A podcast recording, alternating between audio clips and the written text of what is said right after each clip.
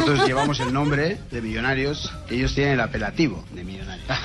Entonces, se enfrenta el nombre contra el apelativo, pero yo creo que la identificación futbolística tiene que ver con que la pelota, creo, creo, que va a pasar más tiempo en el piso que en el aire. Y, y a partir de ahí surgen los buenos y aparecerán los buenos, lógicamente, y pues la gente pueda disfrutar de, de dos equipos que cuya identificación histórica ha tenido que ver, porque aquí no es solo Alfredo, sino aquí ha venido la Bruna, Rossi, Amadeo Carrizo. Hay mucho de la historia de River que también tiene que ver con la historia de Millonarios, no es solo Don Alfredo, aunque ahora es el que evidentemente tenemos todos en mente. ¿no?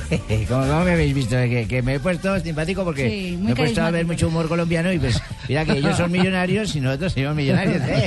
Que, que es una, un retruécano que, que suena simpático, ¿eh? porque bueno. millonarios con millonarios... Sí, estuvo bueno pues, el pues, apunte. entonces, no sé, vamos a jugar con equipos de los mismos nuestros. ¿o cómo?